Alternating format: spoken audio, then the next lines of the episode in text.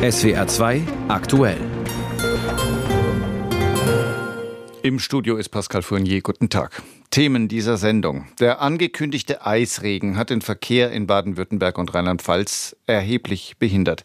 In Gaza wird gekämpft, in Davos wird darüber gesprochen. Und das Europaparlament verklagt die EU-Kommission.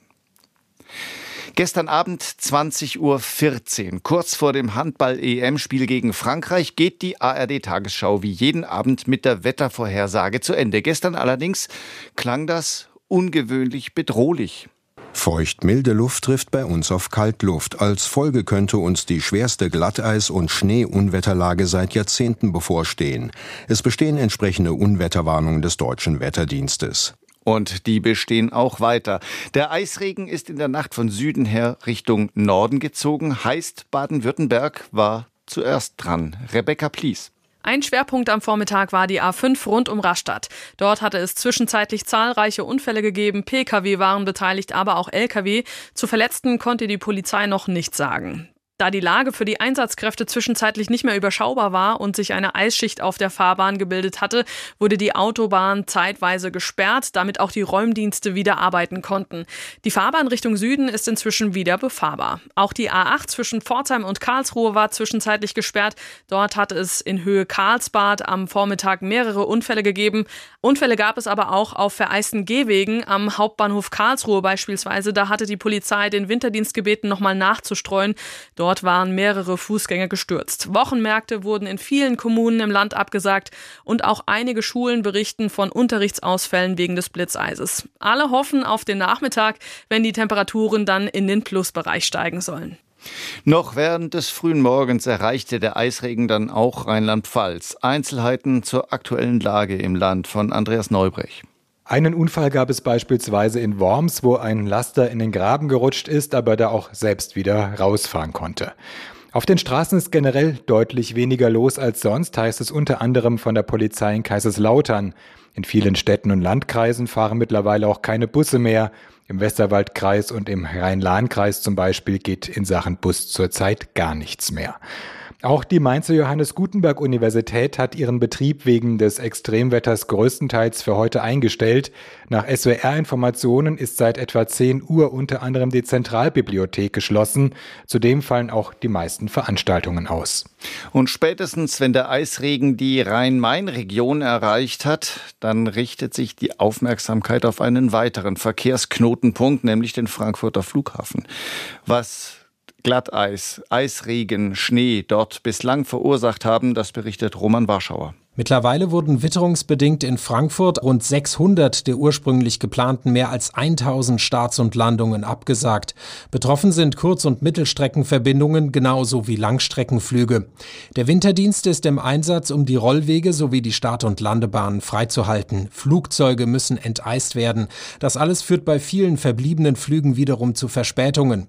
Die Fluggesellschaften, vor allem die Lufthansa, hat nach Absprache mit dem Flughafenbetreiber schon gestern ihren Flugplan für heute drastisch reduziert.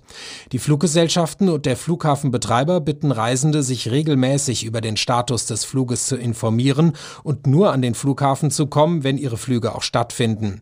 Auch morgen wird noch mit erheblichen Behinderungen gerechnet. Und so hat der deutsche Wetterdienst gerade noch einmal seine Unwetterwarnung aktualisiert. Und dort heißt es unter anderem, am besten heute nicht mit dem Auto fahren. Vorgestern Abend schasste AfD-Chefin Weidel ihren Referenten. Entweder weil er an dem rechten Treffen in Potsdam teilgenommen hatte oder weil seine Teilnahme herausgekommen war. Jedenfalls gestern Morgen erklärte dann Fraktionsgeschäftsführer Baumann, dass es zu der ganzen Angelegenheit eigentlich gar nichts zu sagen gäbe. Und das wiederholte das AfD-Führungstruo Weidel und Kropalla am Nachmittag dann auch nochmal. Auffällig war jedenfalls die Wiederholungsfrequenz des Da ist doch nichts dabei. Für viele Bürgerinnen und Bürger allerdings scheint durchaus etwas dabei zu sein, wenn rechte Netzwerker über Massenausweisungen von Menschen schwadronieren. Jedenfalls gehen sie seit Bekanntwerden des Treffens in Potsdam verstärkt gegen die AfD auf die Straße. So auch gestern Abend in Köln. Estella Masur war dabei. Zu allen Faschistinnen sage ich heute laut, ich gehöre zu diesem Land dieser Gesellschaft und ich gehe hier nicht weg. Jubel für die Rede eines syrischen Mannes, der vor einigen Jahren nach Deutschland kam. Der ganze Heumarkt war gefüllt, der Platz fast rund 10.000 Menschen. Die Leute standen sogar bis in die Seitenstraßen. Ursprünglich hatten die Veranstalter mit 1000 Menschen gerechnet. Im Laufe des Tages sind dann 5.000 bis 7.000 angemeldet worden.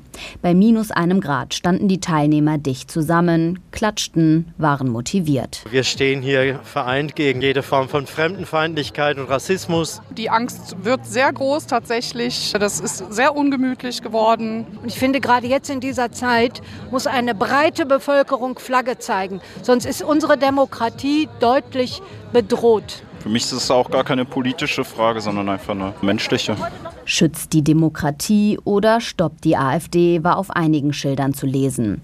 Menschen jeden Alters waren gekommen, auch Familien mit Kindern und Jugendlichen. Manche waren das erste Mal auf einer Demo. Ich bin 20 Jahre alt, aber war vorher noch nie auf einer Demo. Ich hatte auch keinen Antrieb dazu. Aber inzwischen ist das komplett anders. Das jetzt, das betrifft mich, meine Freunde, meine ganze Familie und mein ganzes Umfeld. Und deswegen wollen wir hier dabei sein. Weil es mir Angst macht, richtig Angst, was da gerade passiert. Und da muss man aufstehen und was tun. Angemeldet wurde die Demonstration von einem spontanen Bündnis gegen Rassismus, das aus Privatpersonen besteht. Einige von ihnen sind Mitglieder in Gruppen wie Parents for Future oder Köln gegen Rechts. Nach etwa einer halben Stunde ließ die Kölner Polizei niemanden mehr auf den Heumarkt. Es war zu voll. Die Menschen wurden auch aus den engen Altstadtgassen geleitet, aus Sicherheitsgründen, sagt sagte ein Polizeisprecher. Der Platz ist total voll. Hier den Überblick zu behalten, das ist jetzt unsere Aufgabe. Wir haben aber bisher noch keinerlei Zwischenfälle oder sonstiges ja, hier gemeldet bekommen. Von daher gehen wir davon aus, dass das jetzt auch erstmal friedlich bleibt. Nach der Kundgebung sollte der Demonstrationszug durch die Innenstadt ziehen. Per Lautsprecherdurchsagen leiteten die Beamten diesen um auf das andere Rheinufer, weil dort mehr Platz ist. Die Demo ging dann den neuen Weg. Noch am späten Abend bestätigte die Polizei Köln, dass bis zu 30.000 Menschen auf der Demonstration teilgenommen hatten. Alles blieb friedlich an diesem Abend in Köln. Estella Masur berichtete. Bislang verlaufen alle Versuche, den Gaza-Krieg einzudämmen, weitgehend im Sande. Es scheint momentan nur einen Player in der Region zu geben, der auf israelischer wie auf palästinensischer Seite etwas bewegen kann. Und das ist Katar. Gefangenenaustausch, Freilassung von Geiseln, Feuerpause. Immer wenn sich Israel und die Hamas seit Kriegsbeginn auf irgendwas verständigen konnten, dann hatte das Emirat die Finger im Spiel. Jetzt hat Katar allem Anschein nach wieder erfolgreich einen Deal vermittelt. Medikamente für die von der Hamas verschleppten israelischen Geiseln gegen Hilfslieferungen für die Menschen in Gaza. Diese Lieferungen sind offenbar inzwischen auf dem Weg. Julio Segador live in Tel Aviv. Hat das irgendeine Auswirkung auf die Kampfhandlungen? Nein, auf die Kampfhandlungen nicht. Ganz im Gegenteil. Wir haben jetzt wieder die Information bekommen, dass äh, zumindest sind es Informationen, die vom äh, Gesundheitsministerium im Gaza, das von Hamas kontrolliert wird, weitergegeben worden sind, dass äh, wieder 160 Zivilisten getötet worden sind bei Angriffen des israelischen Militärs. Was diesen Deal anbelangt mit den Medikamenten, der ist wohl auf dem Weg. Also wir haben die Information, dass bereits in Ägypten das Flugzeug aus Katar gelandet ist mit Hilfsgütern, vor allem aber natürlich mit Medikamenten. Und das ist dieser Deal, der in dem Fall auch unter Hilfe, Mithilfe von Frankreich ausgehandelt worden ist, dass eben vor allem die chronisch kranken Geiseln die ähm, Medikamente bekommen sollen. Es handelt sich wohl um 50 Geiseln, die schwerere chronische Erkrankungen haben. Und dass im Gegenzug, Sie haben es ja eingangs auch gesagt, äh, dass im Gegenzug dann auch die Zivilbevölkerung davon profitiert. Also auch hier sollen Medikamente und Hilfsgüter äh, weitergegeben werden. Das ist der Deal. Ich habe es gesagt, ähm, hauptsächlich schafft es Katar in der aktuellen Krisenregion etwas zu bewegen. Wie erklären Sie sich das? Selbst ein US-Präsident Biden beißt offenbar beim israelischen Premier Netanyahu auf Granit. Katar setzt was in Bewegung. Warum?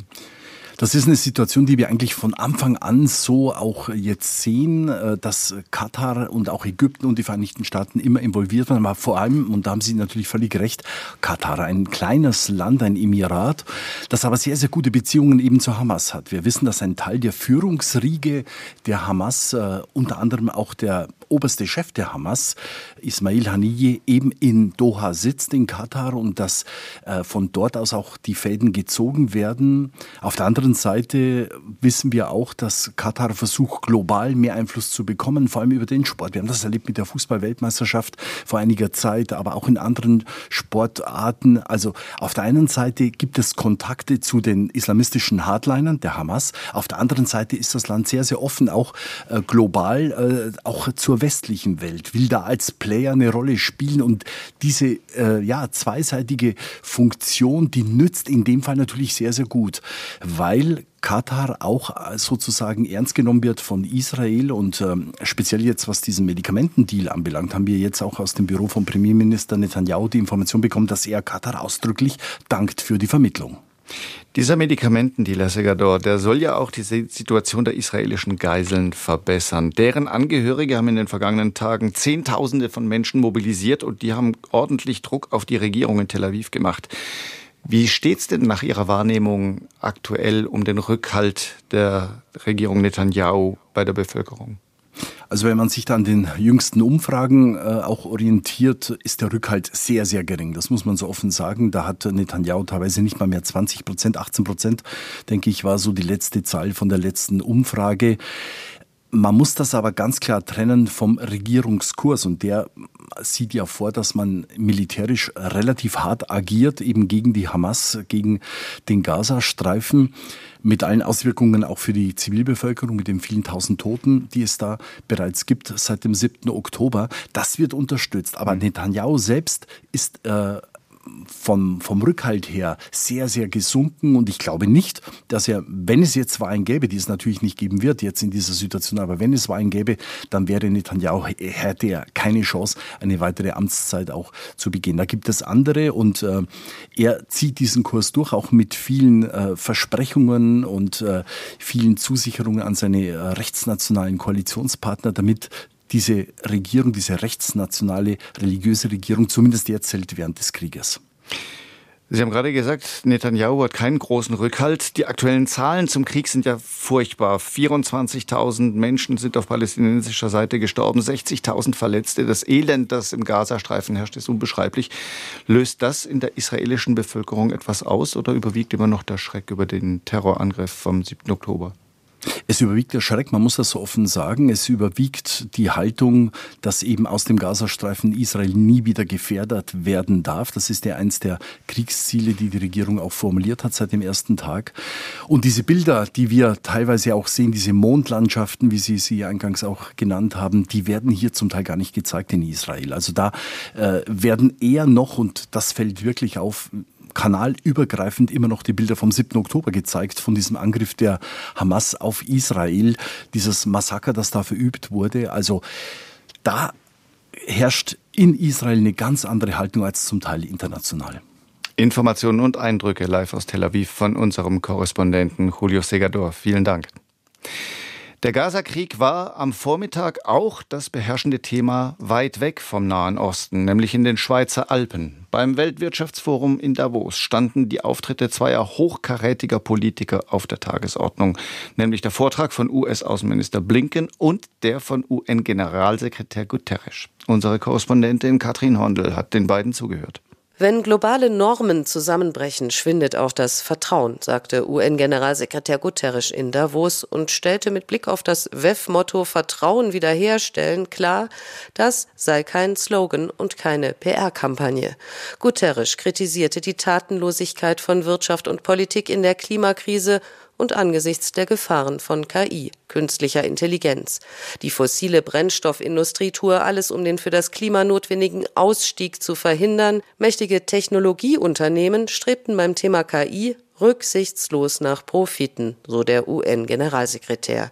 Mit Blick auf die zahlreichen Konflikte in der Welt, vom russischen Angriffskrieg in der Ukraine über den Sudan bis zum Nahen Osten, sprach Guterres von einer Epidemie der Straflosigkeit. Das Völkerrecht, die Genfer Konventionen, die UN-Charta würden verletzt und ignoriert. Guterres forderte erneut einen humanitären Waffenstillstand im Gazastreifen und die Zwei-Staaten-Lösung für Israelis und Palästinenser. Auch US-Außenminister Blinken äußerte sich in Davos zu Nahost. Die USA wollten dort weiter eine Führungsrolle bei der Lösung des Konflikts einnehmen, so Blinken. Das Leid bricht mir das Herz, sagte er. Es brauche einen palästinensischen Staat, der den Menschen gebe, was sie wollen und mit Israel zusammenarbeite. Katrin Hondel berichtete aus Davos. Heute wird sich das Europaparlament mit der Lage der Rechtsstaatlichkeit in Ungarn beschäftigen und dabei auch mit Ungarns Regierungschef Viktor Orban hart ins Gericht gehen im wahrsten Sinne des Wortes ins Gericht, denn das Europaparlament, genauer gesagt die fünf wichtigsten Fraktionen von Christdemokraten in der EVP über Sozialdemokraten bis hin zu den Grünen und Linken, die haben sich auf eine Klage vor dem Europäischen Gerichtshof verständigt. Allerdings nicht gegen Orban, sondern gegen die EU-Kommission unter Führung von Ursula von der Leyen. Die hat Ungarn nämlich im Dezember 10 Milliarden Euro überwiesen, die Orban aus Sicht des Parlaments überhaupt nicht zustehen. Damit bekommt der Streit über den Umgang mit Orban ganz neue Dimensionen. Aus Straßburg berichtet Andreas Meyer-Feist. Schon Tage vorher waberten die Gerüchte durch die Flure des Europaparlaments. Ursula von der Leyen könnte schon bald vor dem Europäischen Gerichtshof stehen, weil sich die EU-Kommission auf einen schmutzigen Deal mit Viktor Orban eingelassen hat. So jedenfalls der Vorwurf des grünen Europaabgeordneten Daniel Freund. Wir haben uns das fraktionsübergreifend auch nochmal unabhängig in einem Rechtsgutachten äh, analysieren lassen. Man darf sich von Autokraten nicht erpressen lassen und auch da braucht man ein klares Signal.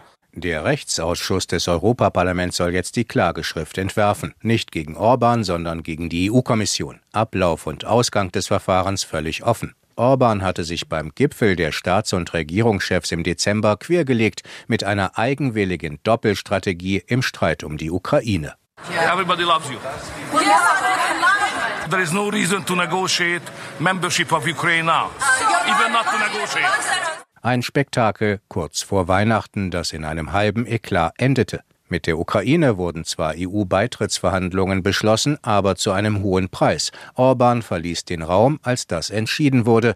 Die EU-Geschlossenheit wurde damit durch einen Trick gewahrt. Bundeskanzler Scholz war zufrieden. Die Welt besteht daraus, dass man Konsense und Kompromisse formuliert. Und es geht ja. Auch der niederländische Premier Mark Rutte sprach von einem guten Schachzug. I think that was a, was a good move.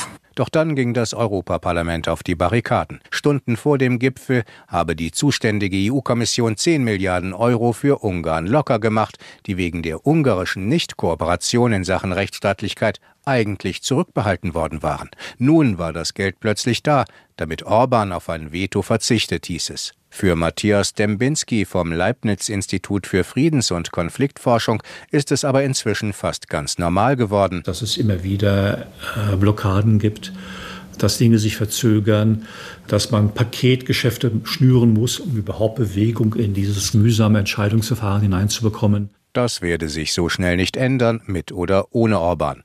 Auch damit wird die Europäische Union lernen, leben zu müssen. Ob Viktor Orban mit den 10 Milliarden Fördergeldern für Ungarn leben darf oder ob er das Geld zurückgeben muss, völlig unklar. An neues Geld zu kommen dürfte aber schwieriger werden.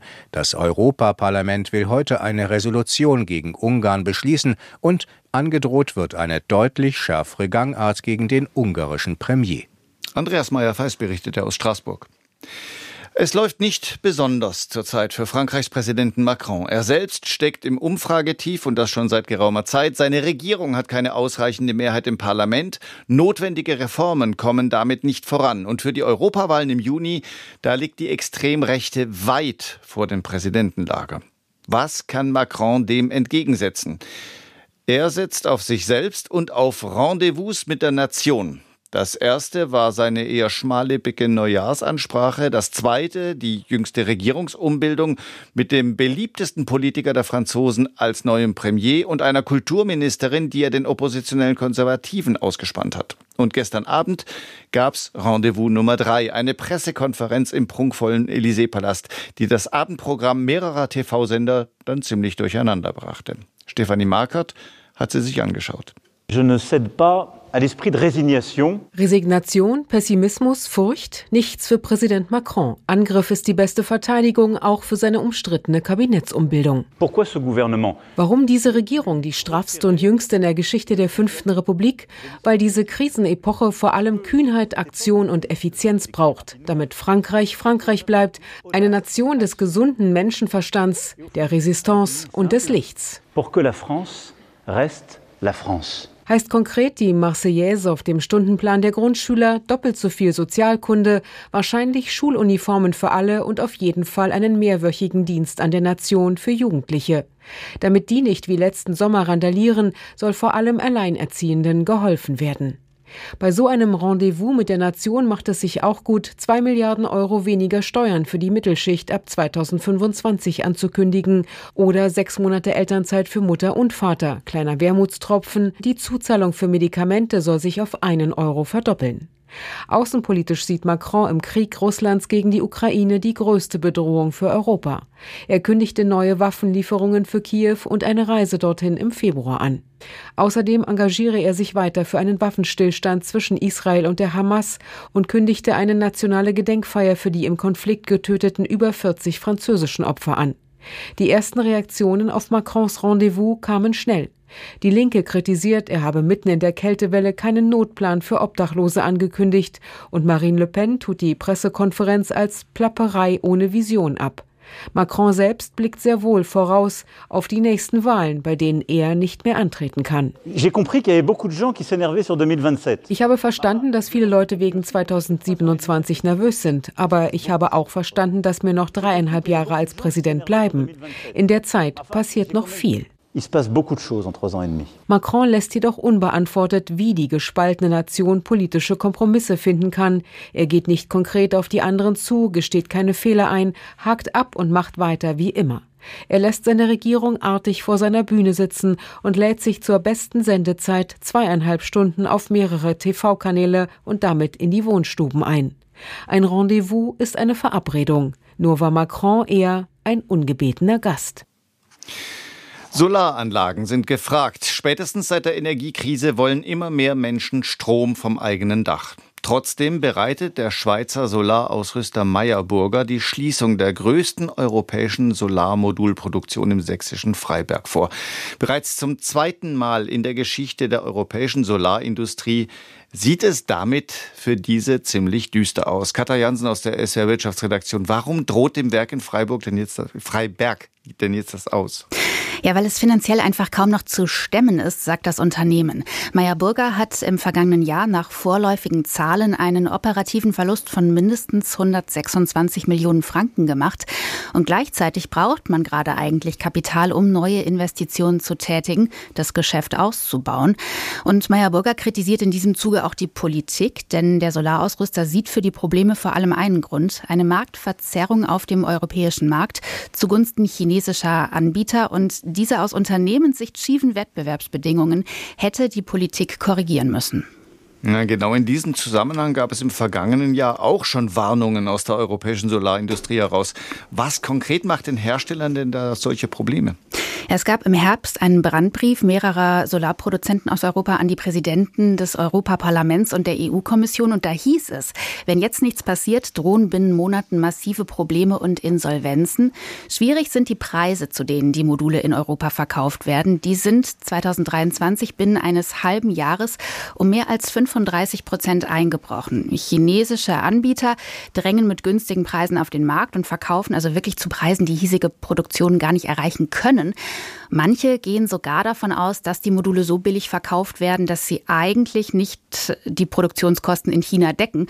Ja, und dann lohnt sich die Produktion vor Ort hier eben nicht mehr, besonders nicht, wenn es dann zeitgleich zum Beispiel in den USA auch noch massive Förderprogramme für solche Industrien gibt. Dann ist Abwandern und woanders neu aufbauen einfach wirtschaftlicher. Was müsste denn aus Ihrer Sicht passieren oder was hätte auch schon passieren müssen, um die europäische Solarindustrie zu stützen. Was hatten die Unternehmen sich auch erhofft? Finanzielle und regulatorische Hilfe. Gefordert wird zum Beispiel der Notkauf von Lagerbeständen durch die EU, denn die europäischen Hersteller sind ihre Waren einfach nicht losgeworden. Eine andere Idee sind Ausgleichszahlungen und die Produzenten, die wollen ein sofortiges Einfuhrverbot für Solarmodule, die unter Zwangsarbeit hergestellt wurden. Jetzt droht also Meyer Burger mit der Schließung des europäischen Solarmodulwerks in Freiberg. Kommt da jetzt doch noch Bewegung rein und die EU wird aktiv? Das wird spannend. Die Fristen, die das Unternehmen setzt, zumindest sind denkbar knapp. Schon im April soll Schluss sein. 500 Mitarbeitende wären betroffen. Letzte Chance, den Plan zu ändern, ist Mitte Februar. Und bis dahin eine tragfähige Lösung auf die Beine zu stellen, wird also gar nicht mal so einfach. Im Kern geht es ja um die Frage, wollen wir eine europäische Solarindustrie haben? Die Energiekrise hat noch mal gezeigt, Abhängigkeiten sind nicht gut. Aber selbst wenn man sich jetzt auf Hilfe einigen würde, das käme schon spät.